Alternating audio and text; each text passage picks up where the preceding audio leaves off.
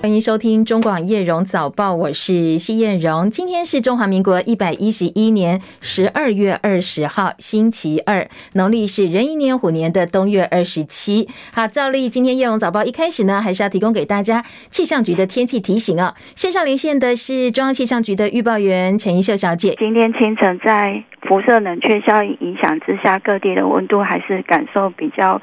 偏低偏冷的哦，今天清晨最低温出现在新竹，峨眉乡只有六点一度，苗栗造桥乡也只有六点四度哦。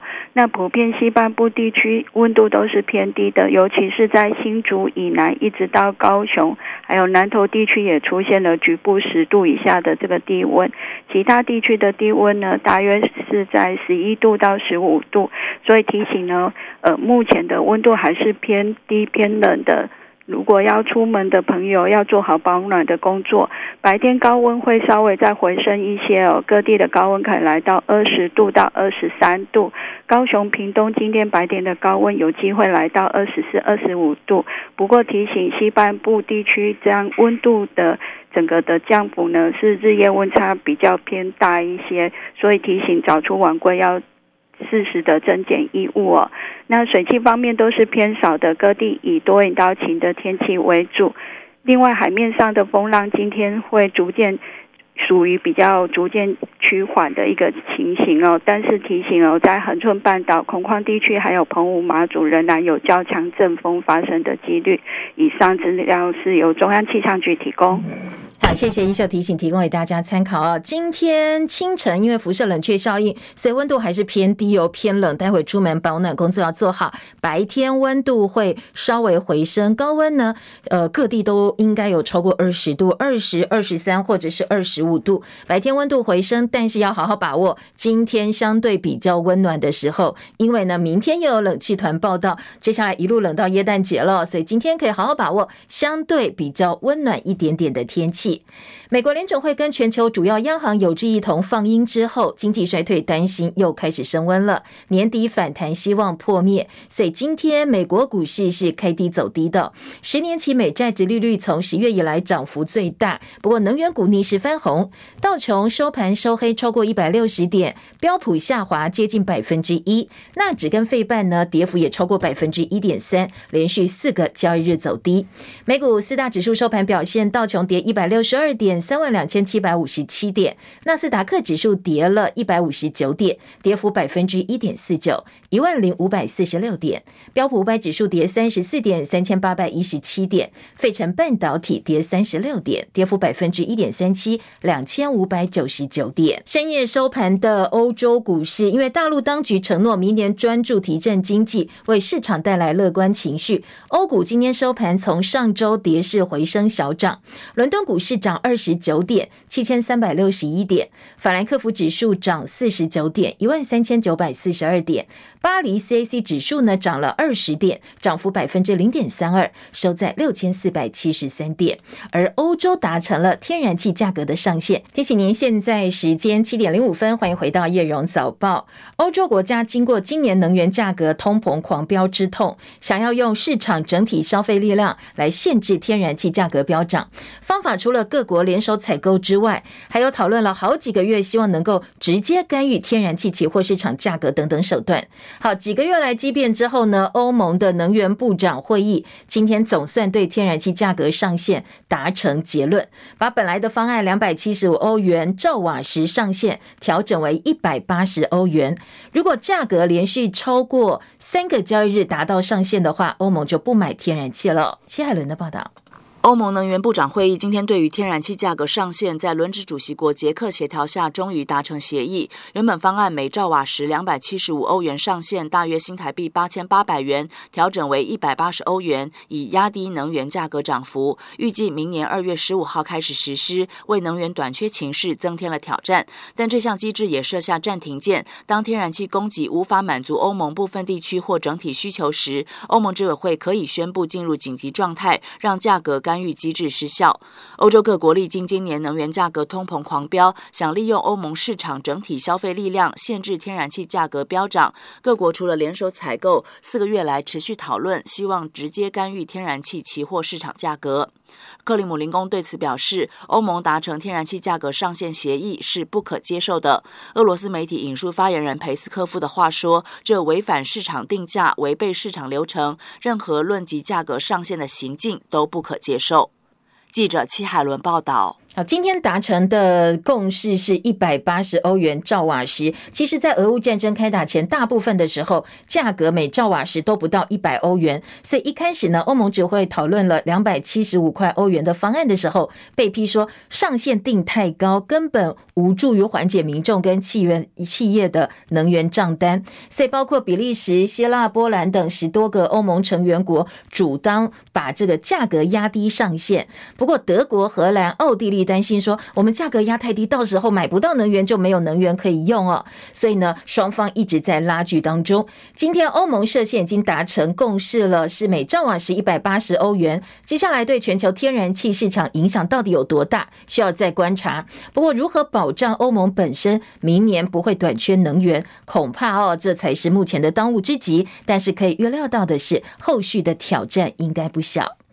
台北股市持续疲弱，昨天受到电子股拉回影响，震荡收低，跌了九十五点，收在一万四千四百三十三点，成交量两千零六十六亿元，三大法人卖超一百八十三点七九亿。资金卖股提款也拖累了汇市同步收黑，台币对上美元呢，昨天收盘小贬三分，收在三十点七四兑换一美元，已经连续三个交易日走贬。台北跟元泰两大外汇市场成交量共计十三点一亿美金。花旗银行把台湾销金业务出售给新展银行，交易预计明年中完成。不过呢，花旗昨天晚间发布了重讯，说银行董事长莫兆宏因为生涯规划请辞，明年元旦生效。公司一月会开董事会，选新的董事长，也对业界带来相当大的震撼。大陆国家卫健委说，大陆全境十二月十八号新增两例新冠死亡病例，通通都是本土病例。而在北京哦，这是大陆政府十二月三号公布两例死亡病例之后。第一次公布新增的死亡病例数，好，当然这样一个公布的数字呢，其实大陆网友都不相信哦，他们说这其实是官方的黑数字，整个疫情已经被掩盖起来了。香港明报援引北京业内人士的话说，现在在医院停尸间大爆满，各个殡仪馆二十四小时不停的烧尸体，像室内比较大型的一些殡仪馆呢，日均能火化三百多人，不过积压可能超过两千具的遗体。大陆疫情爆发，民众疯狂的抢药囤药，一般的退烧药现在一药难求。对此呢，珠海市市场监管局要求从二十号开始，该市内大概五百多家零售药店持续供应拆零销售的退热药品，不要再一盒一盒卖了，要开始分拆哦，拆零售来卖。对布洛芬缓释胶囊以及呢酸氯芬酸钠缓释胶囊、波洛波索洛芬钠胶囊等等，七天内购买量不能够超过六粒。还有在悬浮液部分，布洛分的混悬合液，七天内不能够买超过一瓶。现在要限量，而且要拆卖。我们的本土疫情连续十天升温之后，昨天暂时止步，新增了一万零三百一十七例本土病例。虽然比上周稍微下降了百分之四，但是呢，指挥中心不排除后续还会再增加。另外，增加四十八例境外移入，二十三例死亡个案，这数字都比前几天少。那是不是代表疫情已经下降了？但是指挥官比较保守，王必胜说，疫情是否在低谷起伏，还是说其实是另外一个上升段的开始都不知道，要再观察两三天之后才会比较明朗。针对大陆疫情升温，出现退烧药的抢购潮，我们旁边的香港呢，现在普拿疼被抢购一空。昨天指挥官王必胜证实说，国内也已经出现大量收购普拿疼的状况，药局的药架上几乎都已经没有药了。针对普拿疼这个品牌，好，那目前。国内的普拿疼有出现这个部分的哈，这个大量收购的情形，那架子上几乎是没有，或者是说也剩下很少哈。这个部分我们已经这个有洽询这个厂商哈，希望他们这个加速供货哈。那么厂商也有反映，那这个现在目前因为。这个全球也是哈供货也是有这个比较紧的这个状况哈。我们知道它的成分是乙醯胺酚嘛哈，还有其他厂牌可以供民众购买，不要这个大量购买转寄国外哈，希望不要这种状况了哈。那么另外我们也会这个确保这个国内药物的储量，那持续监测市场的供需状况，那再评估是不是要采取这个另外的这个措施哈。好，普拿疼官方回应说，会紧急向国外调货，提高对台湾的供应量，来供应台湾国人的需求。王必胜说，其实国产的口服退烧药暂时没有短缺，食药署也说，现在的原料药库存是够，至少可以供应六个月。不过，台湾药品行销暨管理协会发言人沈彩萍接受媒体访问时表示，指挥中心是用疫情前的健保数据去算出来的。他说，这是太平盛世的数据，并不是疫情。之后，他表示，十一月二十几号跟厂商叫部分品牌的止痛药、退烧药，其实我们的药师也已经叫不到货了。认为食药署跟指挥中心的做法都是敷衍了事。永龄基金会创办人郭台铭昨天出席台大癌医中心分院四周年院庆，主动谈到过去采购 BNT 疫苗非常的困难，非常的艰辛。他说呢，政府一定要把人民的生命作为第一优先。不过现在的执政当局并非如此。他以自己九十七岁高龄的妈妈为例，已经打了三剂 BNT 疫苗，现在要打第四剂。但是呢，他说他的医院告诉他，现在台湾连一剂 BNT 次世代疫苗都没有，所以呢。即便他的老母亲九十七岁了，现在也只能打莫德纳疫苗。一定要把人民的生命作为第一优先啊！看来现在的执政当局是并没有，将来 COVID-19 还会持续的发展，疫苗还是需要。像我妈妈九十七岁了，已经连打了三剂的 BNT，最近开始有那个双效型的，我的医院呃告诉我说。现在台湾一剂 BNT 都没有，要只有只能打莫德纳。我的所有的我妈妈的治疗团队告诉我，没有人保证九十七岁就有很多的先天的这个疾病，会不会产生任何的副作用，我不知道。好，郭台铭有点意在言外说，当初引进 BNT 疫苗非常的辛苦，是在总统蔡英文恩准之下才辛苦引进来的。如果早两个月进来的话，死亡人数会大大减少。那现在他认为应该给 BNT 疫苗一个机会。BNT 曾经啊，在台湾最需要的时候，我台积电还有慈济，那在蔡英文总统的恩准之下，让我们可以辛苦的进来。我们那个时候，如果可以早进来两个月，我们死亡的人数可以大大的减少。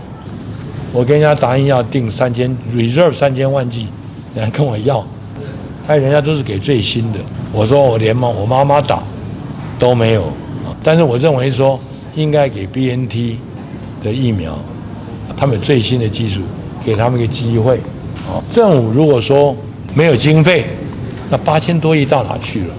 对德国的一个友人，他们在最困难的时候给我们伸出援手。我们在这个时候，如果一剂都没有给人家订单，我替 BNT 叫屈。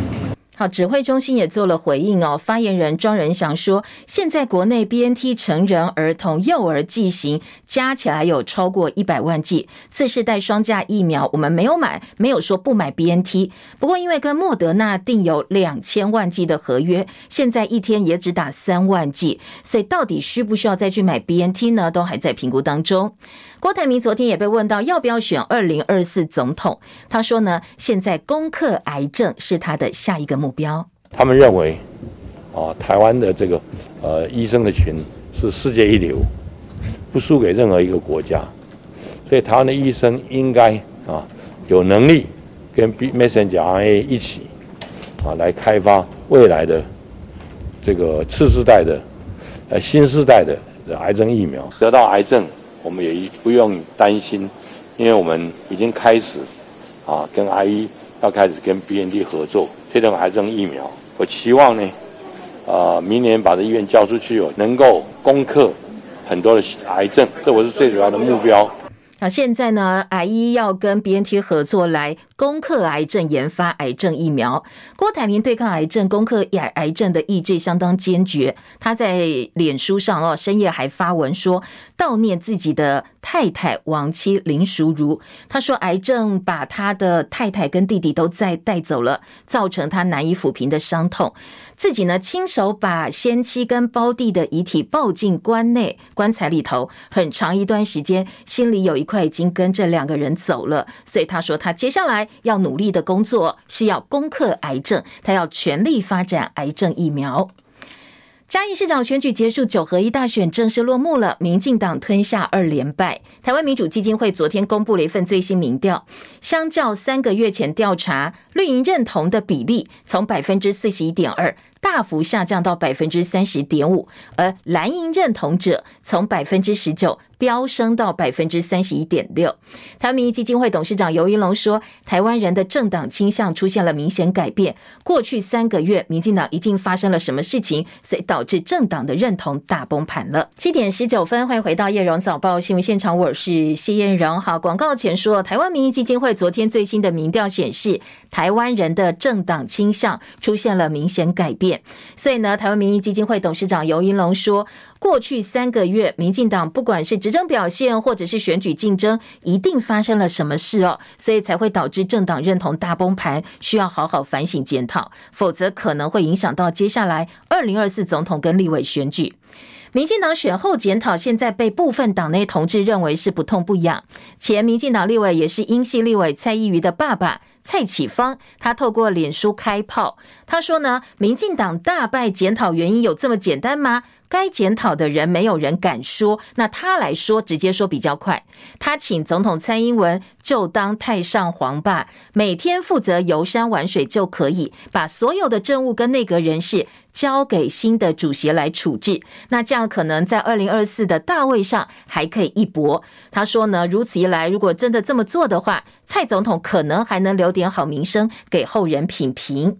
讲到民进党的新主席哦，民进党党主席补选上周五下午。已经截止登记了，其实只有赖清德一个人登记，同额竞选。换句话说呢，除非他的资格审查不符，所以赖清德几乎已经笃定当选了。好，这是民进党的新主席跟部分党内同事开始对蔡英文逼宫了。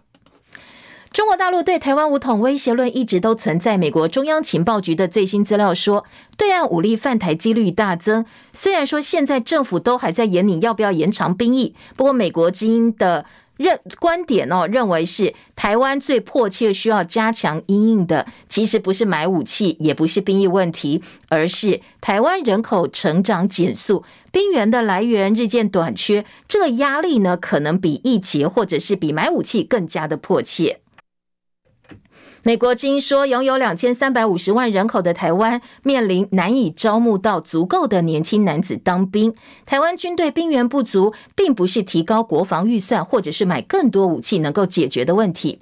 内政部现在公布最新人口统计，到十一月为止，台湾人口总数两千三百二十三万三千五百九十三人，自然增加是负的五千三百七十一人。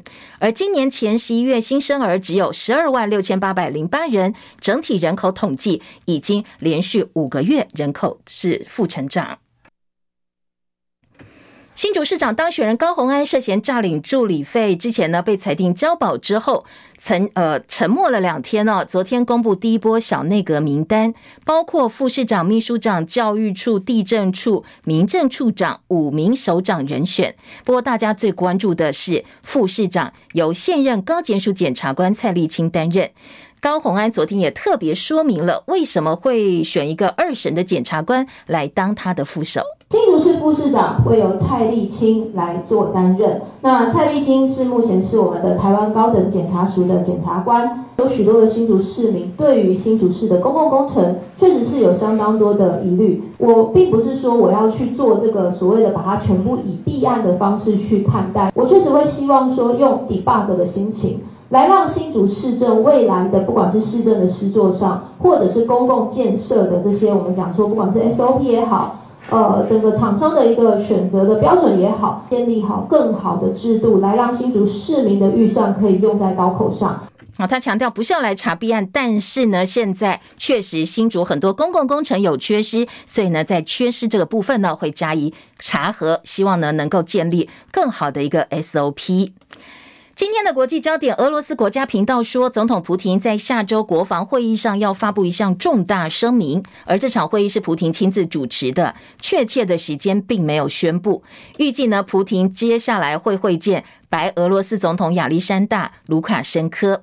在上周的政府会议上，普廷已经要求要调整军备计划，所以部分意见说，普廷可能会继续推动本国经济转向战争经济，因为呢，俄罗斯军队在俄乌战争期间出现了非常严重的补给问题。调查去年美国国会暴乱的美国联邦众议院一月六号袭击事件调查特别委员会，今天公开建议司法部门要来追究前美国总统川普煽动叛乱、妨害公务程序、密谋欺诈美国政府，还有作伪证等等相关的罪名，说呢，必须要提出刑事指控，将川普起诉。德国总理肖兹上任满一年，接受访问强调，他反对跟中国脱钩。另外，德国跟美国都一样哦，坚持一个中国架构，但是一致反对武力侵犯台湾。中澳破冰，澳洲跟中国大陆建交五十周年，澳洲外长黄英贤今天访问北京两天。预计呢会跟大陆的外长王毅见面，举行第六轮的对话。上一次对话已经是四年前的事。英国四月公布政策，打算把数以万计抵达英国海岸的移民送到六千四百公里外的非洲国家卢安达。伦敦高等法院今天做了裁决，说好这项决定打算把非法移民送到非洲去的计划是合法的。当然，这项裁定呢，等于是英国首相苏纳克一场胜利。他曾经答应会处理这些。英国非法移民的问题，数据显示，今年从法国抵达英国的移民人数已经超过四万人，再破纪录。其中很多是从阿富汗、伊朗跟其他战乱国家出发，横跨了欧洲到英国去寻求庇护的。马斯克做了一场线上投票，问大家说他是不是该辞掉推特执行长职务。结果出来了，超过一千七百五十万人投票，百分之五十七点五的人说希望马斯克下台，百分之四十。十二点五的投票者希望马斯克留下来。马来西亚雪兰莪州有一处露营地，十六号发生了山崩，导致将近百人受到坍方土石活埋。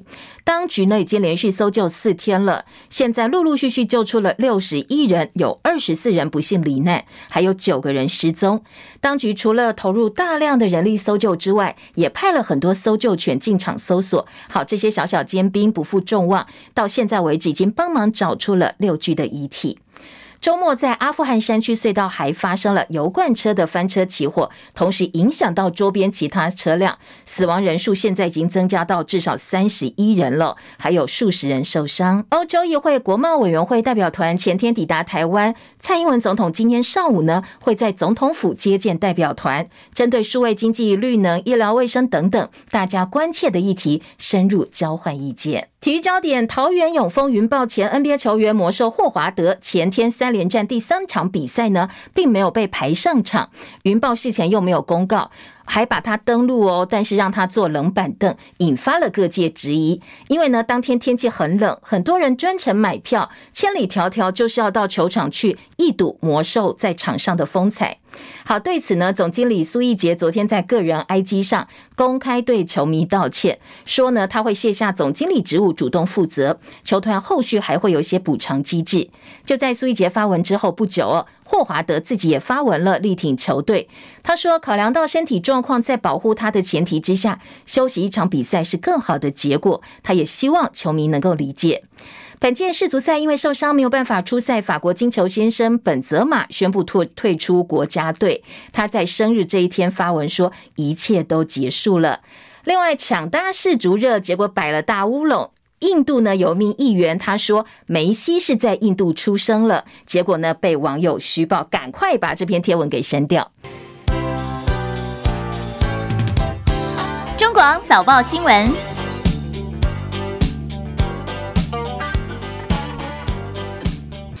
现在早报新闻的头版焦点呢，联合报头版头条以及呢头版整个版面聚焦的都是。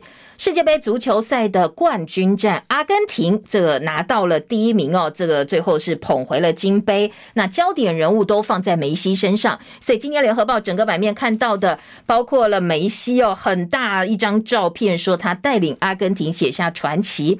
中国时报、自由时报头版当然也有世足赛的冠军战。那中时呢，呃，几乎也是占了半个版面，在头版的中间的一个篇幅来报道这场精彩的比赛。自由时报。在头版则是用图文的方式来呈现世足的冠军战，还有梅西的风光。中时的头版其他新闻重点还包括头版头条是顾立雄接阁揆。昨天同报系《工商时报》在头版跟二版也做了报道哦。那今天继续来追捕，不过呢，在追这条新闻，《经济日报》今天则是在。二版当中说，目前蔡英文考量到接下来的内阁人选还是苏正配，呃，苏贞昌配上郑文灿，说蔡英文在常考当中。好，每个报系哦，所谓报派点名不太一样，带的风向也不太一样。那中时已经连续两天喽，同报系点顾立雄接阁揆。好，国内的普拿藤现在大缺货。今天联合报在内页新闻以及呢中国时报、自由时报都有点到。那自由时报是放在头版头条，说因为大陆疫情延烧，大陆在抢货，台湾人则抢来寄给中国大陆的亲朋好友，所以台湾的普拿藤也缺货了。好，这是另外一个头版重点。自由时报还包括了一个呃行政院修法要防抖音影响到国安的新闻。头版的中间版面大标题斗大的字哦，来报道。财经报纸今天重点，经济日报说小米大砍了五千人，接下来非苹供应链也全面警戒。工商时报则把焦点放在冠德董事长马志刚的身上，说他是公办都更天王哦。来看一看目前呢都更的一个现况。财经报纸哦，另外还有财政部长苏建荣，他因为是借调上任的，所以马上借调的期限到了。不管接下来内阁改组结果怎么样，他应该都要回到学校去哦。所以呢，财长苏建荣在下台前。告诉大家一个好消息，一个大红包，明年五月报税应该可以大减税。好，这是财经报纸另外一个重点。继续，我们就回头来听听看这些头版比较有焦点、比较聚焦的新闻，还有哪些延伸的报道。先从联合报整个版面的世足赛听起好了。联合报今天其实头版、二版、三版通通都是世界杯足球赛，大标题头版头条说。梅西带阿根廷写传奇，队史第三冠，等了三十六年。如果您透过直播来收看我们现在的《叶荣早报》的话，可以透过画面来看一看，好帅气的梅西啊！他的照片拿着金杯哦，在头版上半版面几乎占了半个版面的相当帅气梅西的照片。那在内文当中呢，提到说。阿根廷队长梅西拿着大力神杯，全队兴奋吼叫。梅西说：“他舍不得脱下国家队球衣，想要以冠军多踢几场。全球关注球王的最后义务，因为呢，嗯，在梅西的年纪上，很多人也看得出来，接下来可能想要再进世界杯，或者想要再拿一座世界杯冠军，几乎是不可能的事。”第二支首战输球却夺冠的队伍，因为呢，他们在分组赛首战第一场比赛败冷败爆冷输给了沙地阿拉伯，大家都很惊讶。不过呢，他们立刻站稳了脚步，回神过来，以 C 组第一名出现，淘汰了澳洲、荷兰、克罗埃西亚，再到昨天擒下法国队，成为史上第二支输掉第一场比赛却能夺冠的球队。另一支呢是二零一零年的西班牙。本届赛事总奖金四点四亿美金，阿根廷效勇史上最高的冠军奖金四千两百万美金，换算台币大概十二点九亿。他们也是第四支三座以上冠军的球队。梅西金球奖缔造史上第一位两度获奖纪录。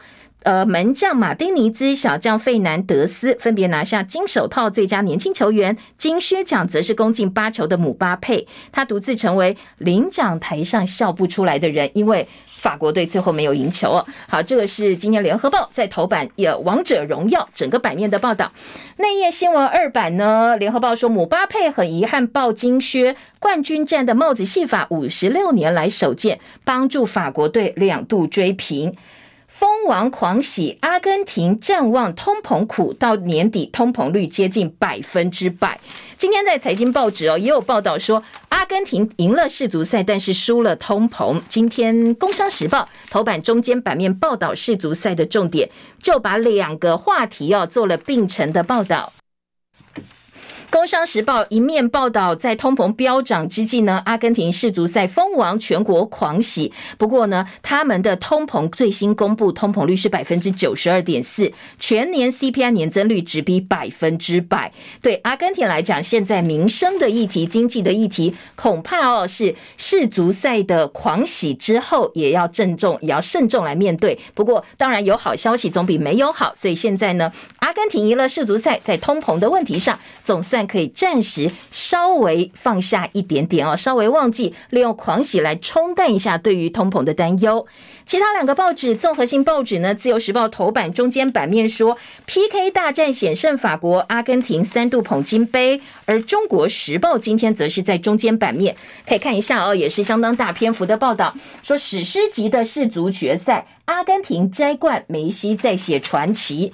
今天的《中国时报》说，这场比赛高潮迭起，追成三比三，PK 大战四比二，阿根廷气走法国队。好，梅西改写世足的历史呢？今天，嗯，《中国时报》洋洋洒洒做的表列的报道，包括连续两届世足金球奖得主，五届世足累计二十六场出赛，超越了德国名将马泰斯，成为史上第一人。还有世足生涯参与二十一颗的进球，超越了黑珍珠比利的。二十球出赛两千三百一十四分钟，也是赛史上的第一人了。好，这是梅西的王者荣耀。中国广播公司继续来听其他的新闻焦点吧。我们先从抢药听起好了。今天在呃自由时报头版头条、中国时报头版下半版面都来看一看，现在国内的缺药潮。自由时报说中国疫情烧，所以呢普拿藤爆抢药潮。小三通的开放时程，指挥中心建议必须要谨慎处理。中国时报今天的标题说，才说退烧药供应无虞没有问题，但是呢，药师就说这是美化库存的数据。指挥中心改口了，普拿疼缺货，叫大家不要再抢购寄到国外去。好，这个是中国时报的报道。自由时报说，大陆疫情升温，药物需求大增，台湾基层药局出现了抢药送中国的现象。疫情指挥中心指挥官王必胜证实，有人大量的买普拿疼，那希望大家不要转寄到国外去，适量的购买就好了。小三通开放时程也成为焦点。王必胜说，中转确诊有症状人数只要多一点点，对离岛来讲都会是相当大的影响，所以指挥中心已经请陆委会必须要审。审慎的处理。自由时报。中国时报今天的报道说，呃，大陆疫情升温，很多民众到药局扫普拿疼，所以普拿疼大缺货。那对于这个部分呢，指挥中心的说法是会继续监测抢药的状况是不是扩大，然后呢，会确保国内的药物没有问题。那基层的药师说，确实哦，现在不止普拿疼，其他乙醯胺酚成分的药品也是缺的，例如中化信东药厂的产品都缺货。可能是原料药不足的影响，不见得是大量抢货送到中国大陆去。另外，不但退烧药面临缺药，就连慢性病患常用的。爱胃逆服也供不应求，所以现在普拿藤跟普拿藤服贸需求大幅增加。普拿藤官方的说法说，这个其实不是两岸或台湾大陆特殊的现象，而是全球性的缺货，全球现象，紧急向国外调货，提高供货量给台湾，希望呢尽量满足台湾方面的需要。好，这个是中国时报的报道。好，先前其实也有几次我们在我们的节目当中告诉大家说，哎，确实要有缺药的问题，原物料减少啦等等，要特别注意。现在呢，因为中国大陆疫情升温，所以这个问题又被凸显出来了。再来听到的是内页新闻，来看一看抢药在中国大陆啊。今天自由时报说。退烧药优先送北京，中国网民炸锅，布洛芬大缺货。中媒说，药厂加速生产，明年元旦前应该会缓解。好，这是说大陆民众囤药加剧了药物短缺。大陆媒体引述药商的说法说。布洛芬大缺货，是原料供应短少，加上部分药厂产线被搁置，这一波药荒应该很快就会解除了。那对于所有的药优先送北京呢？今天在大陆官方哦也已经提出了澄清。好，这是自由时报。不过自由时报另外一个点哦说。中国疫情陷入了讯息黑洞，殡仪馆、火葬场使用居高不下，官方通报的确诊死亡人数却没有增加，而且不断的减少。放宽疫情防疫到现在，官方通报只有十一人死亡，医护人员人力不足，很多人轻症，医护也要上班哦。交互人员染疫，股汇交易量萎缩。好，这是几个呃标题，今天自由时报提供的相关数字。再来听到《自由时报》头版中间版面，行政院打算要修法预防抖音害国安，严议纳入反渗透法或者是国安法加以规范。今天《自由时报》报道说，大陆的短影音平台抖音 TikTok 跟它的海外版 TikTok 涉嫌回传使用者资料到北京，数位发展部把它列为是危害国家资通安全产品，限制公部门呢，呃，使用这些相关的这个影音平台，防止可能影响。到国家安全，未来可能还会利用反渗透法或者是国安法来做明文的规范，禁止大家哦来使用这一些所谓的大陆影音平台。行政院也组了专案小组，严商防治危害。好，这是自由时报今天在呃头版中间版面的标题报道。再来听到的是《中国时报》头版头条：民进党连败，顾立雄接阁魁的呼声高。今天的《中国时报》大标题说，党内已经开始涌现要全面改组的声浪。前立委蔡启芳请蔡英文当太上皇。针对现在民进党内的检讨，连续几天呢都有呃所谓立委哦，民进党立委对于目前的检讨的。方式跟进度不太满意。今天的自由中国时报在头版说，民进党接连一一二六、一二一八选举惨败之后，党内要求全面改组声浪大增。蔡总统已经在思考要不要改变立场换阁揆。如果苏贞昌下台，以国安会秘书长顾立雄接阁揆的呼声是最高的。嗯，中国时报连续已经同报写两天了，点顾立雄来接阁揆，说如果内阁不动，立委补选让人担心。民调显示，现在绿营的基本盘大。大幅的下降骤减，已经落后给蓝茵，蓝茵超车了。这使得是台湾民意基金会昨天的最新民调。蔡赖信任顾立雄，而且没有派系的包袱。除了前立委蔡启芳在脸书开呛，叫蔡总统退位当太上皇，你每天去游山玩水就好了，不要再来拖累民进党。此外呢，今天中国时报说，顾立雄在赖清德当阁揆的时候被拔擢为经管会主委，接下来蔡英文又把他延揽进国安会。换句话说，蔡英文、赖清德都信任他，都要用他。所以这一次呢，很多支持者对于绿营内部派系。非常的厌恶，没有派系包袱的顾立雄，如果出任阁揆的话，符合民众的期待。至于副阁揆，包括桃园市长郑文灿、前交长林佳龙、屏东县长潘孟安或基隆市长林佑昌，通通被点名。不过呢，除了基隆市长林佑昌可能会去接交通部之外，呃，潘孟安可能会农委会主委接棒，其他都还是目前副阁揆的热门人选哦。好，这是中国时报今天报派的名单。嗯，其他的这个政治焦点呢？今天在中国时报的三版说，民调支持度暴跌，绿营流失两百零七万认同者。蔡英文上任到现在第二次大崩盘。罗志政说，内阁不改组是民众对于目前民进党不满以及呢，呃，相当不满意哦，或者是生气的一个主要原因。所以蓝营的基本盘反而超前略占上风。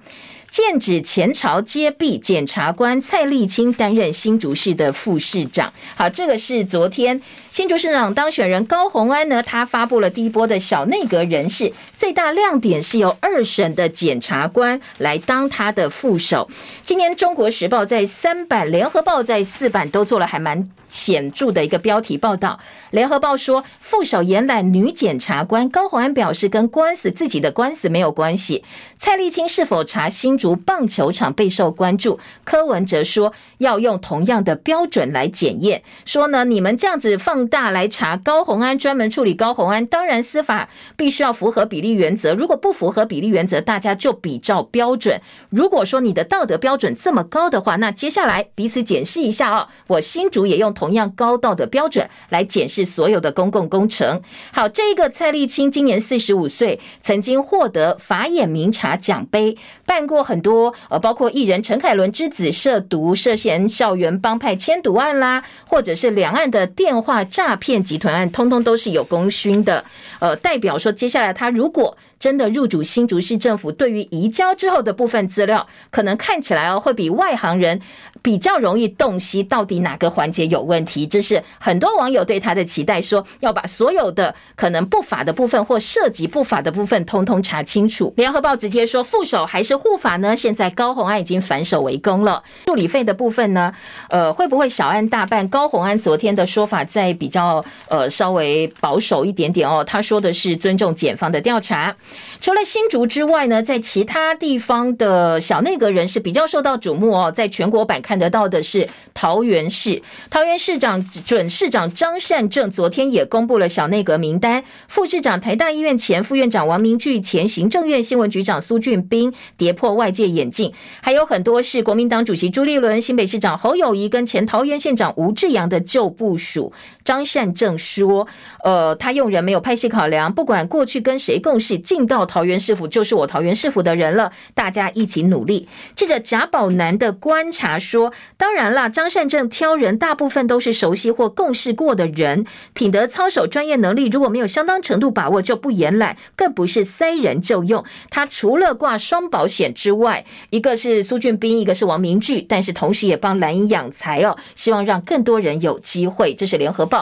中国时报说，呃，这个朱吴侯人马非常明显，接下来希望能够帮桃园翻转医疗，所以台大医院王明聚接副市长。蓝营的二零二四人选对此呢，国民党智库执行长柯志恩说，要用正确的工具找到最强的人选。如果到时候民调或社会氛围都认为新北市长侯友谊是最合适的，当然就是他。他说这一次大家不要再怀疑朱立伦了，他认为呢，朱立伦一定会用透明的机制选出最适合的人选。这个是中国时报的报道。继续来听的是中时今天的二版，自由时报今天的四版，来关心疫情的问题。中时说，独派喊话总统兵役延长至少一年的时间。蔡明宪直言，国安应该超越政治跟选举，希望蔡总统勇敢承担，交给纯文人来当国防部长。而冯世宽昨天打脸吴怡农，说怎么可以取消松基呢？暂时是空军的备战机场哦。好，这个是呃，针对民进党台北市立委补选参选人吴怡农提出了松山机场迁建、建立国土防卫部以及延长役期等等他的政见。曾经担任国防部长的退辅会主委冯世宽昨天公开打脸吴怡农，他说松基是作战时空军的备战场，怎么可以取消？不过他也持平而论说，兵役延长是合情合理的事哦。四个月的军事训练役真的太短了。好，这部分他是挺吴怡农的。至于建立国土防卫部，冯世宽则反问：那你要国军干什么？他也特别强调说，呃，他的言论不是针对个人哦，是就事论事。自由时报则把冯世宽挺役期延延长放到了版头大标，说四个月太短了，延长合情合理。那最快最快定案之后，礼拜四就会跨部会公布。好，希望各界能够尊重国防部研究的结果。好，这个是一级延长。而在中国时报的特稿呢，记者吕昭龙说。抗中隔海挑衅，谁当国防部长都会演绎。说看来呢，府院有意思让国防部来扛责任，而蔡冯的谈话表示力挺国防部，谁来当部长都会做出相同的主张。因为现在民进党抗中的战略如果不调整的话，军队当然要强化战备，防止中共的军事威胁。这是中时今天的特稿。郭台铭说，执政当局没有把人民的生命放在第一。联合报放在五版话题版半个版面，说当初采购 BNT 是因为蔡总统的恩准。好，这恩准这两个字哦，大家自己去品一下哦。说呢，疫苗早来两个月，死亡可以大减，对政府不敢期待了。但是他希望次世代双价疫苗呢，能够给 BNT 疫苗一个机会，因为有些人他前面都打 BNT，没有什么特殊的反应，现在比较。担心的是，万一改打莫德纳，像郭台铭说，我妈妈已经高龄九十七了，平常呵护的不得了，现在打疫苗很怕会出什么意外，又没有 BNT 可以选，所以他其实对这部分不太满意。好，中国时报另外报道，春节台商返乡不排除要加严防疫措施，因为大陆疫情升高，返乡担心会对社区带来新一波大流行，专家建议提供台商次世代疫苗。柯市府今天会拜访蒋万安办公室交接大巨蛋案，二十四项交接事项，透过两次会议几乎都已经完成了。柯文哲呛中央：“你卡大巨蛋，到底惩罚的是我呢，还是台北市民？”好，再来听到，其实台北市另外一个话题是熊好券之乱引起民怨。在刚刚过去这个周末，相信很多台北市、双北市民，如果你当初有登记熊好券，不管是享购券也好、艺文券也好、市集券也好。礼拜六、礼拜天应该忙忙爆了，因为不想让这个到期的券浪费，所以到处都是人挤人，大排长龙。今天联合报说熊好之乱引起民怨，柯文哲说因为抢购潮超过预期，坦言低估市民的学习能力，超支了八千三百万，要用第二预备金支应。议员说你根本是为了自己要选举，所以开始讨好民众大撒币，包括联合报、包括自由时报都有讨好民众大撒币这几个关键字哦。自由时报标题。说卸任前豪掷八千三百万的第二预备金，柯文哲大撒币，熊好券之乱报民怨，议员批柯文哲政策买票乱花救命钱。好，这是两个报纸的报道。联合报说，食品被大陆歧视吗？错把逢金当马粮。大陆要求食品原料来自日本福岛等十个县市公司要完成注册，官方却做认知作战，怎么回事哦？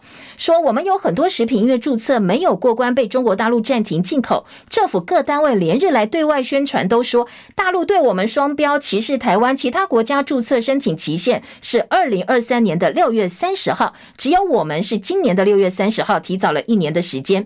不过农业粉专呢，好油版主说。